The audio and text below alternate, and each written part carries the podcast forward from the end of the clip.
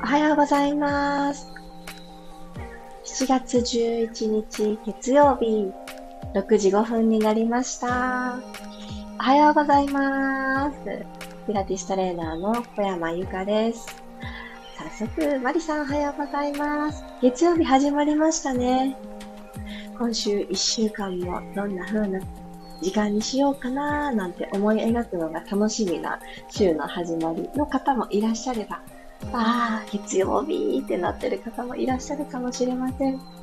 いろいろな気持ちがあるかもしれないんですけど、まあ一旦昨日の続きの今日ではあるけれども、またこんな日にしたいなと、一回ここでね、区切り直し、仕切り直しをしていいのかななんて、毎朝生まれ変わるみたいな気持ちですね。それもいいかななんて思っているところです。おはようございます。りさこさん、ともっちさん、ようこさん、あきこさん、ゆきさん、ゆうこさん、あこさん、おはようございます。ちょうど昨日、お化粧水のつける順番、洗顔の後の順番をアドバイスあのいただいて、あの順番でやってみたんですけど、お顔を洗った後に、私はブースターっていうものを使い分けているなんて話をさせてもらったのですが、ついその後って化粧水、乳液っていうような順番になりがちなんですけど、そこを逆さまにしてみると、さっぱりした使い心地いいですよってコメントね、いただいて、あの通りやってみたら、なんかね、確かになんか違ってですね、え、もこんなにすぐ違うのって思う感じの、なんか本当に最後の締めに化粧水が来るってだけで、さっぱりしました。あと、なんか内側からふわっとふっくらするような感覚があって、私結構夏の方が毛穴が目立つタイプなんですけど、ここが、あの、毛穴ね、目立ちたくないですよね。特に鼻とか汗もかきますし、やっぱりまだマスクしなきゃいけない場面があるから、こう擦れてとかね、いろいろあると思うんですけど、なんか良かったので、この手持ちのアイテムでもうちょっと効果を感じられる効果をちょっと変えられることができるって、順番って面白いなって思ったので、まだね、あ、それ昨日聞いたけどやってなかったっていう方おられたら、ぜひぜひ、お化粧のりとかもね、なんかお化粧持ち違ってくるんじゃないかななんて思いました。昨日いただいたアドバイス、早速試したらよかったので、その、それも皆様にシェアしたところで。で、みんないる。そう、みんないますよね。とちえさんもおはようございます。今日も15分間よろしくお願いいたします。私は昨日のいろいろなレッスン、日曜日にあったレッスンのおかげで、お尻がね、いい具合にキュッてね、あの、筋肉痛が来ているんですけど、皆さんは何がどんな感じになっていますでしょうか？お尻にね、ちょっと疲労感、筋肉痛きてる方は座るっていう作業の時に、座骨を立てるっていうのが、もうよりね、わかりやすいと言いますか、あの、感覚が入りやすかったりすると思います。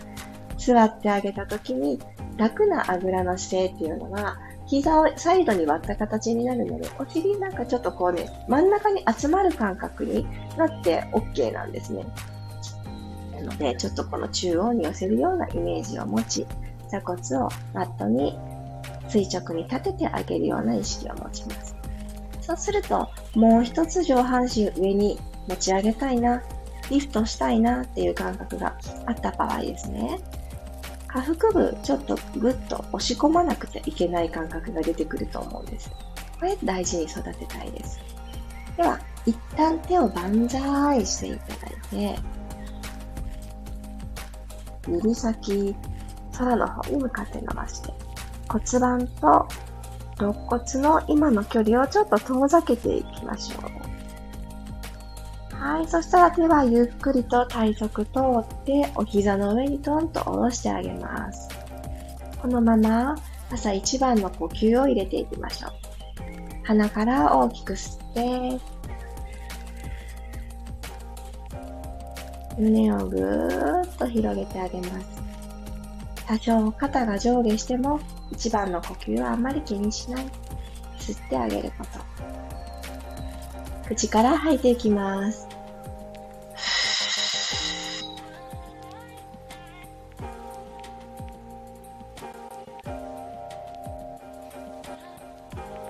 座骨と座骨もちょっとずつ中央に集まってくるような感覚を伝えていく。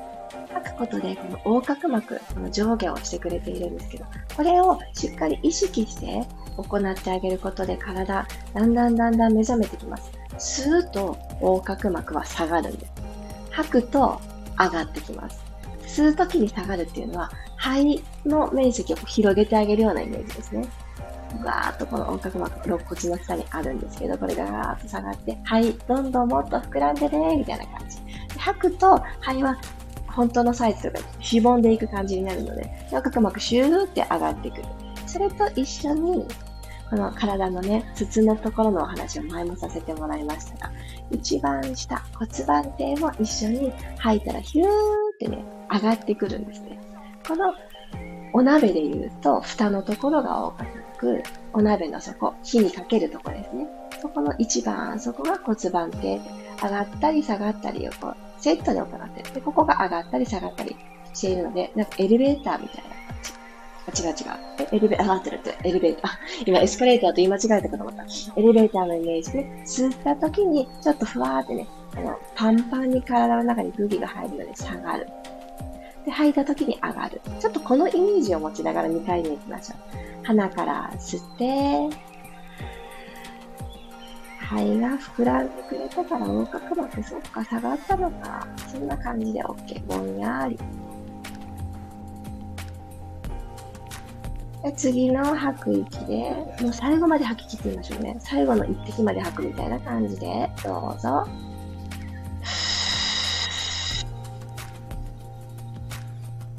この最後の最後が骨盤底もシュッてね、引き連れてくる感覚が目覚めてくるので、もうなんとなく吐けたかなで終わらず、最後までどうぞ。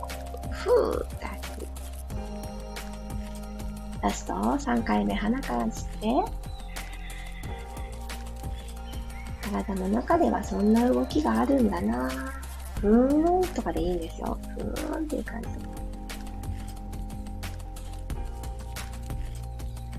口から吐き切ります。空気の入れ替え。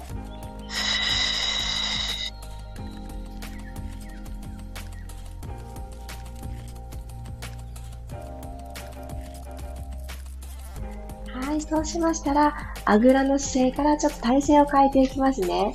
一旦軽い四つ倍方向に、四つ倍の形になっていただきます。お膝は少し開いた形にしてください。そしてこのまま手をスルスルスルっと前に伸ばしていって、胸をマットにつけるような格好で、お尻が一番高い位置。でも、あの、朝一番まだ胸までつきづらいと思うので、おでこをですね、つけてあげて、もうちょっとで胸がマットにつくかなーっていう感じで、今、お尻から手まで、手の指先まで、ちょっと滑り台みたいな斜めの、なだらかなお山ができていたらいいなと思います。では、このスタイルでもう一度呼吸をしてみてください。鼻から吸って、これ吸うときは、ちょっと背中が広がる感じが、さっきの座ってた姿勢よりは感じやすいかなと思います。口から吐いていきましょう。これこそ最後までどうぞ。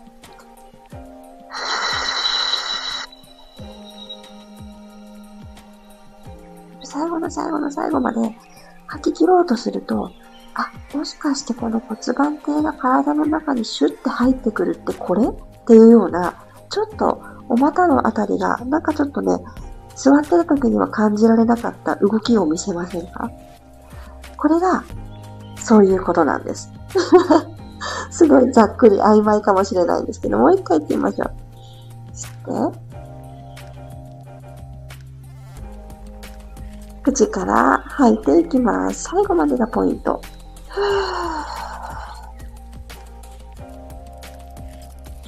なんか少しご自身の内側にシュッと引き込まれる感じがあったら、あ、よかったと、私も全然骨盤ってちょっと感覚わからないけど動いてるなって、これを積み重ねていくと良いです。ちょっと今すぐわからなかったという方も、私もですね、最初はなかなかわからなかったんですね。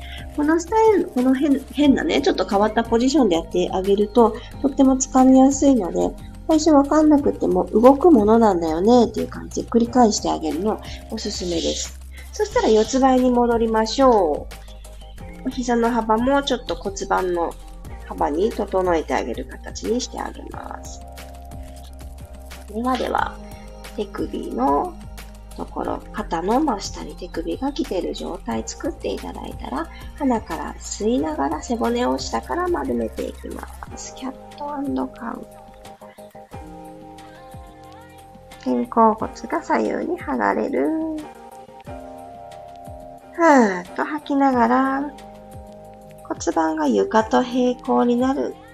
この角度をしっかりと誘導してあげて、胸を起こしてあげます。延長上に頭がいるので、今景色としては、あの、壁とかがね、見えてるとちょっと首が上がってる感じです。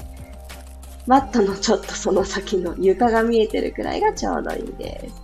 はい、そしたら左足はこのままスーって伸ばしてみてください。床と同じ高さで大丈夫。はい。で右手をそのまま伸ばします。はい、一直線に。一旦伸ばして背骨まで伸ばしたら、もう一度吸いながら背骨下から丸めていきますね。吸いながら丸めていったから、肘と膝が出会った。そんな感覚で、まずは背骨丸めること。出会った方から、はーっと吐きながら、左足、右足、背骨と一直線になるように。右手と左足をちょっとセンター寄りにしてあげると、私の軸ここにあったって見つかりやすいです。絶対まっすぐじゃなきゃいけないことはないので、ちょっと中央に寄せておいてください。吸いながら丸まって、すごくスローモーション。吐いて、伸びていきます。しっかり左手で手のひらマットを押すのも大事なお仕事。ゆっくりと四つ倍戻ったら足と手入れ替えますね。右足スーッと後ろに伸ばして、ももとマット床と平行。左手もマットと平行。なので、ちょっと手は前習いの、前習いというか、まっすぐ伸ばしてるんですけど、脇の下オープンなんですけど、ちょっとね、腕を引きつける感じでいいんですよ。吸いながら丸まって、タッチ。吐いて伸びていきます。はーゆっくりゆっくりゆっくりゆっくり伸びる。吸ってタッチ。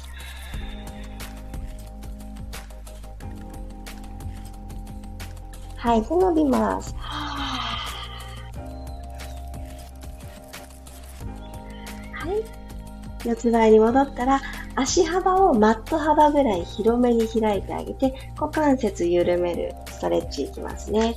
手はですね、もう手のひら1枚前についてあげましょう。はい。お尻プリッとさせた状態で後ろに引いていきます。ふーっと吐きながら後ろに引いて、吸いながら戻ってきます。四つ倍。足をちょっと開いて四つ倍に戻ってくる。吐きながら後ろ。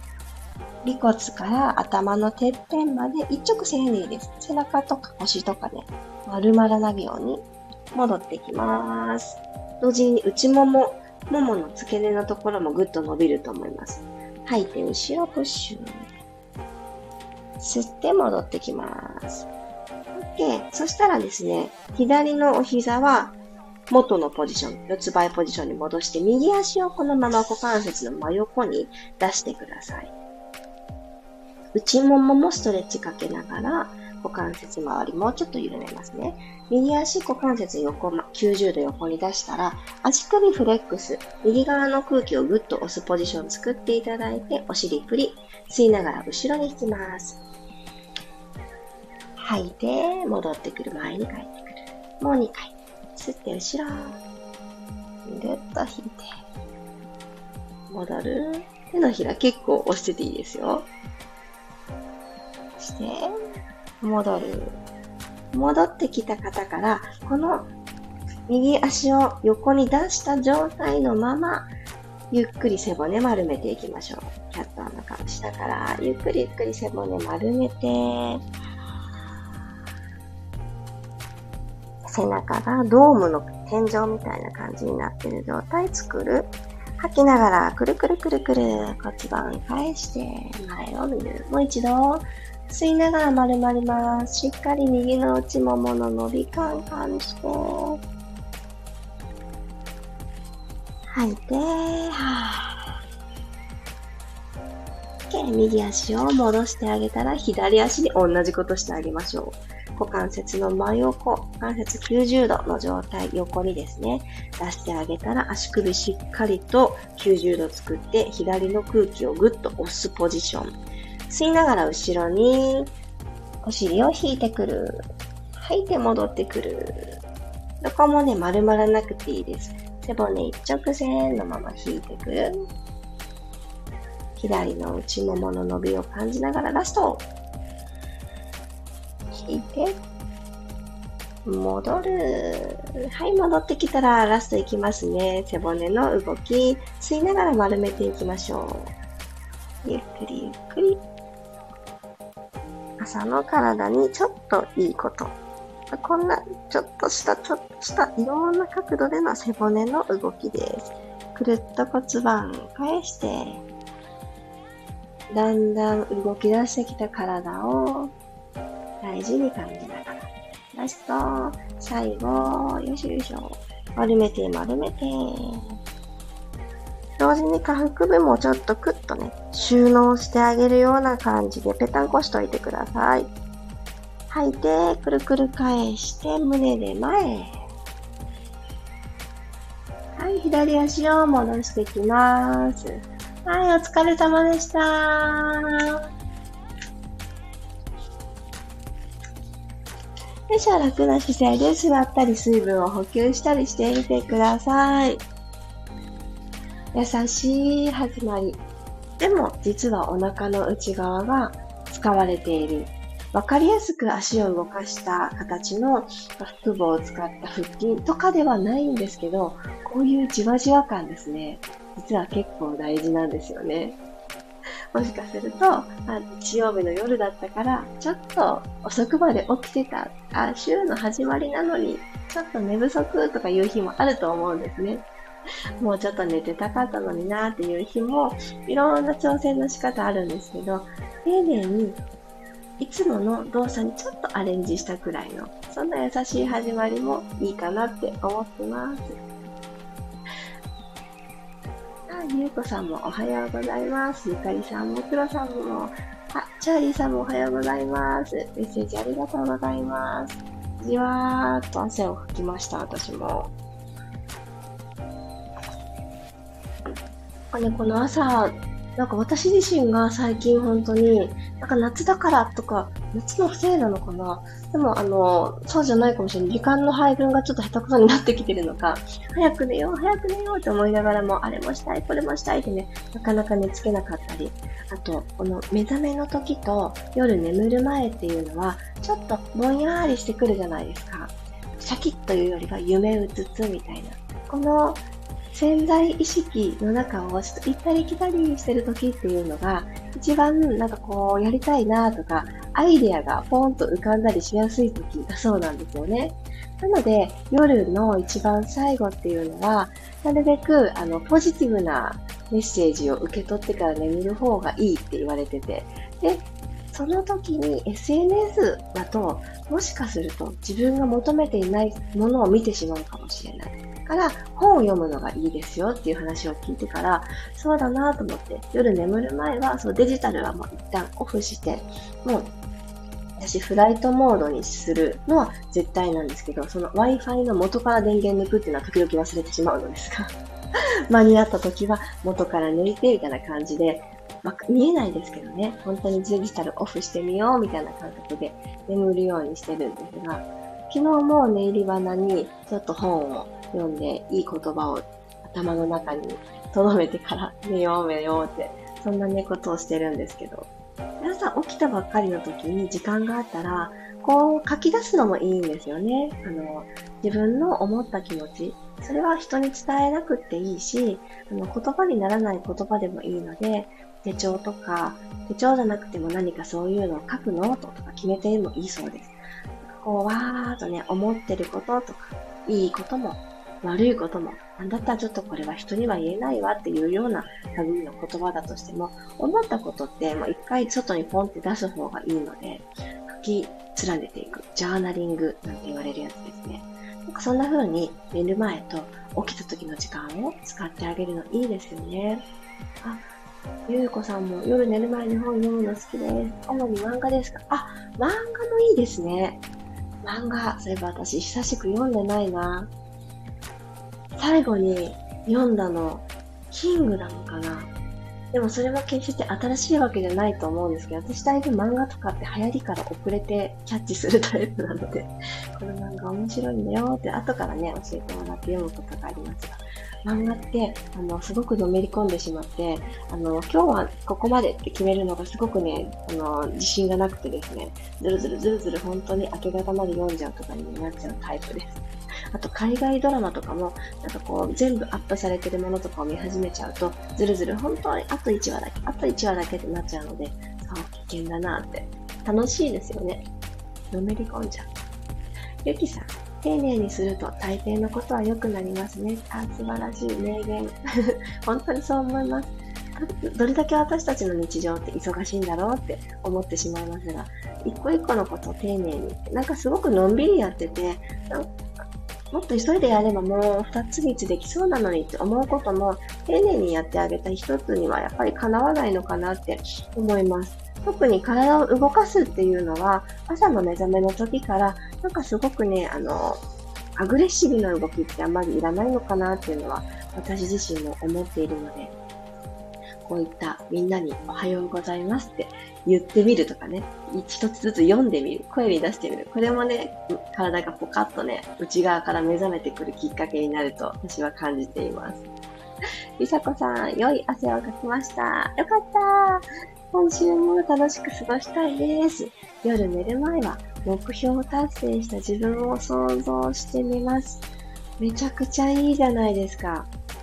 なんかこのやりたいこととかも完了形で書くと良いという文章を読んでから、私最初、まだ叶ってないのに、何々が叶いました。ありがとうございます。みたいな風に書きましょうっていうね、教えだったんですけど、なんかちょっと、なかなかね、ちょっと嘘書いてるみたいって思ってた時期があったんですけど、この完了形、なりたい自分をもう想像するとか、めちゃくちゃ大事なんですよね。そうやってもう叶ったことだっていう風に脳にこのイメージを焼き付かせる。これ、とってもその行きたい方向に向かう後押し、加速度を上げてくれると、本当に日々感じてます。ぜひ、ちょっとふふってこっぱずかしいかもしれないけれど、何々をいついつまでに叶えました。ありがとうございます。みたいなことを完了形に全ての、こうだったらいいなを完了形にしてあげる。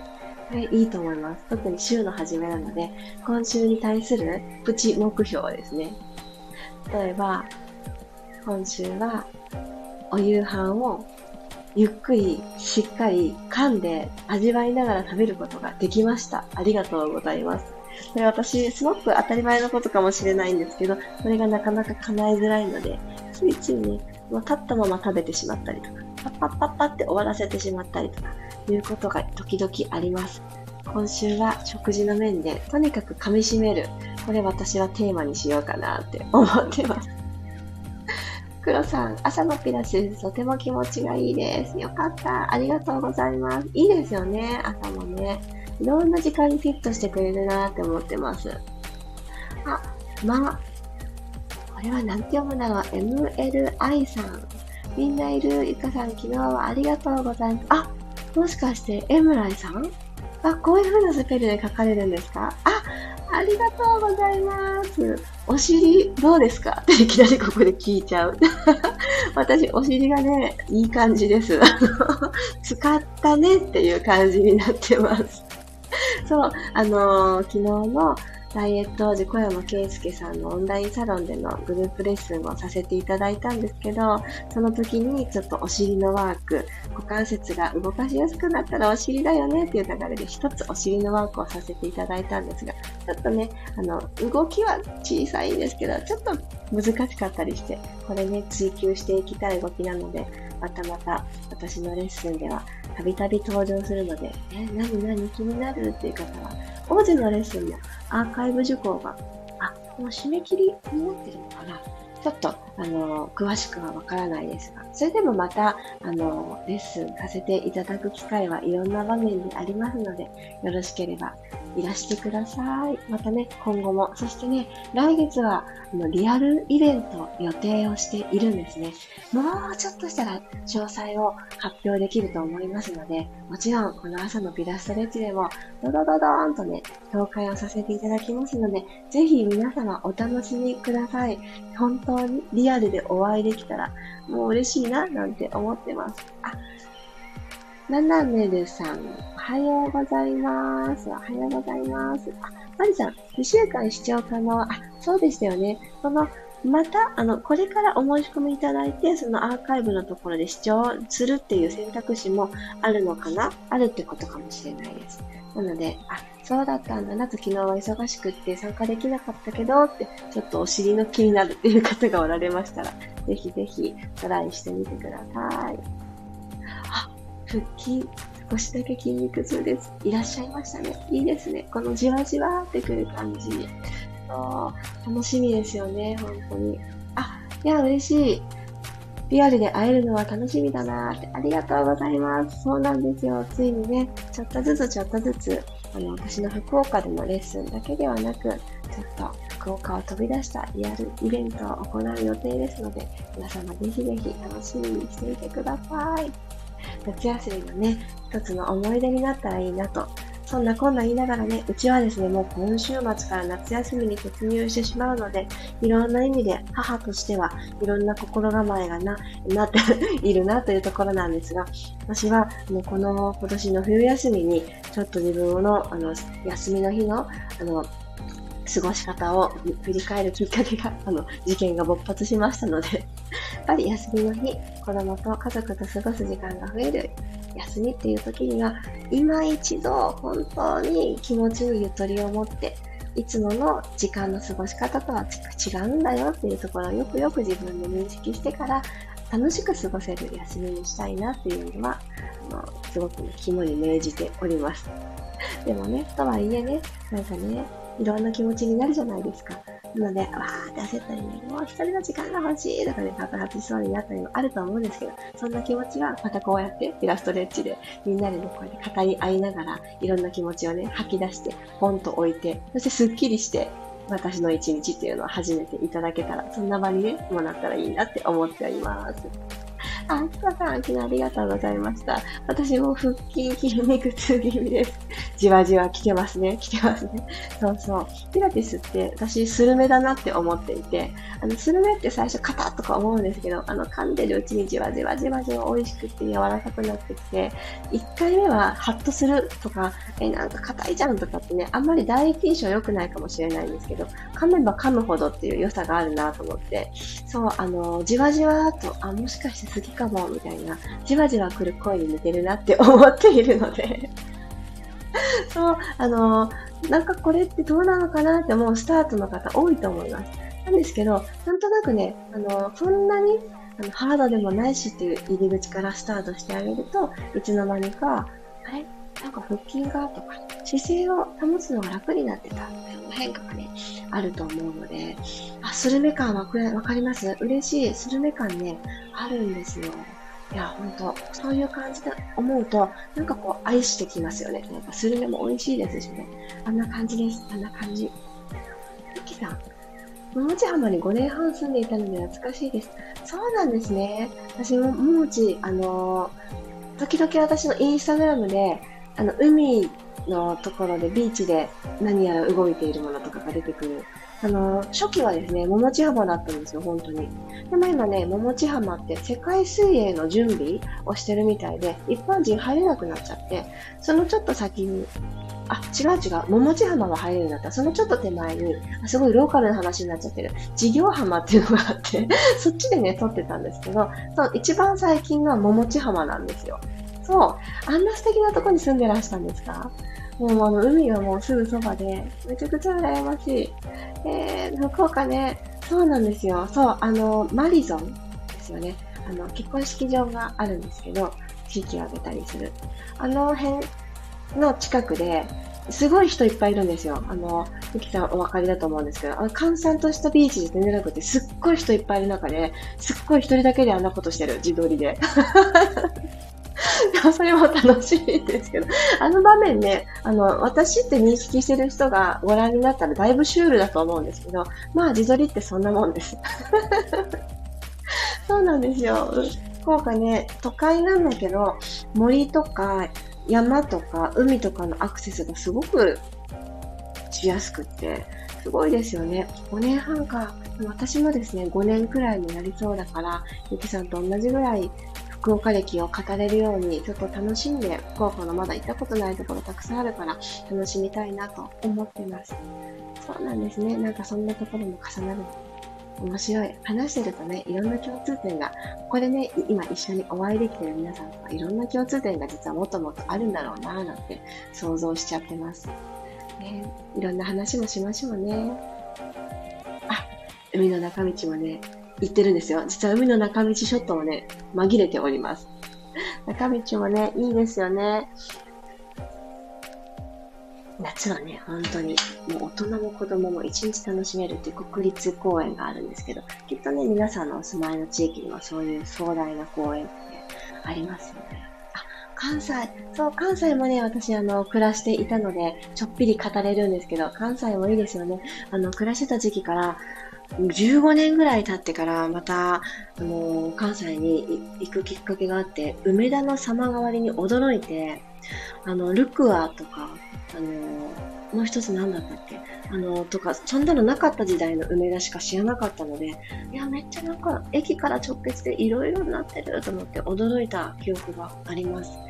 またね、行かないと、ナンバとかも全然変わってるんだろうな。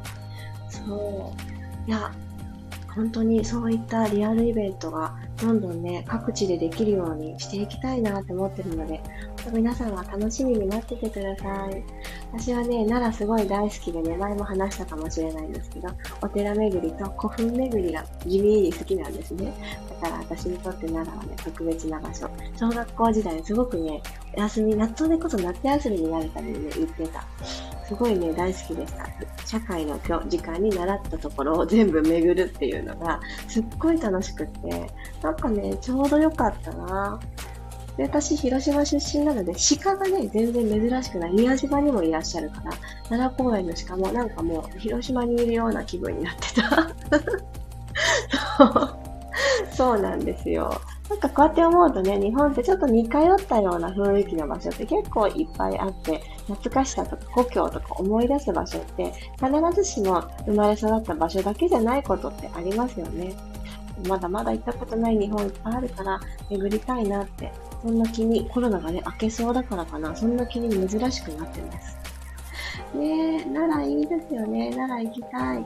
あの、柿の葉寿司大好きです。あのね、締め、締めてある。しい。滋賀、滋賀もね、実はね、行ったことあるんですよ。でもしっかりと琵琶湖を拝んだことがないので、改めて滋賀の、滋賀といえばというスポットを巡りたいなって思ってます。嬉しい。皆さん結構関西にもおられるし、関東にもおられるし、大阪府。いや、皆さん結構あの、関西の方も多いのですね、参加いただいてる方で。大阪府行きますよ、行きますよ。もう、あの、嬉しい。なんかこんな風に皆さんがどちらにお住まいなのかを教えていただく、すごい貴重なきっかけになってる。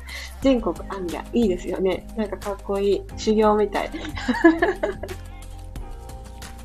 いや、ちょっと楽しいことにちょっと思いを馳せながら、今日のピラストレッチ、ありがとうございました。あ、え、黒さん、広島なんですか？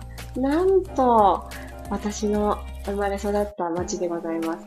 そして一つ前の赴任先は、広島の中の福山っていうところだったんですよ。私、広島市出身なんで、福山って、またちょっと、広島は広島なんですけど、あの、ちょっとね、あの、外れというか、距離がある広島なので、え福山なんですか？なんと、こんなことあるんですね。私、福山離れてから福山の方と知り合えるだなんて。そう、福山はね、あの、4年半いたんですよ。そうなんで、その頃はまだね、オンラインっていう文化じゃなかったので、普通に福山でレッスンをしていたのですが、びっくりですね。えー、そうなんだ。なんか、積もる話ができちゃいそうですが。なんかやっぱり、この、なんでしょうね。本当に。重なるところいっぱいありますね。今日も元気に過ごせそう。ね本当ですね。嬉しい。よかった。皆様のいろんなね、朝だったと思うんですけど、最後ちょっとこの前を向けるきっかけ、面白いですね。いろんな話ができて楽しい。ではでは、そろそろ皆さんの本当の月曜日に送り出したいなと思います。ありがとうございました。ではでは皆様、月曜日それぞれの楽しいをいっぱい追求して、いっぱいラッキーにぶち当たりましょう。月曜日にいってらっしゃい。じわじわ、佐竹とゆかりさん、最高。あきかさん、ゆうかさん、ゆかりさん、まりさん、くろさん、ありがとうございました。そして聞いててくださる皆様も本当にありがとうございました。また気軽にチャットの方にもご参加ください。私もめちゃくちゃ笑顔になって嬉しい限りでございます。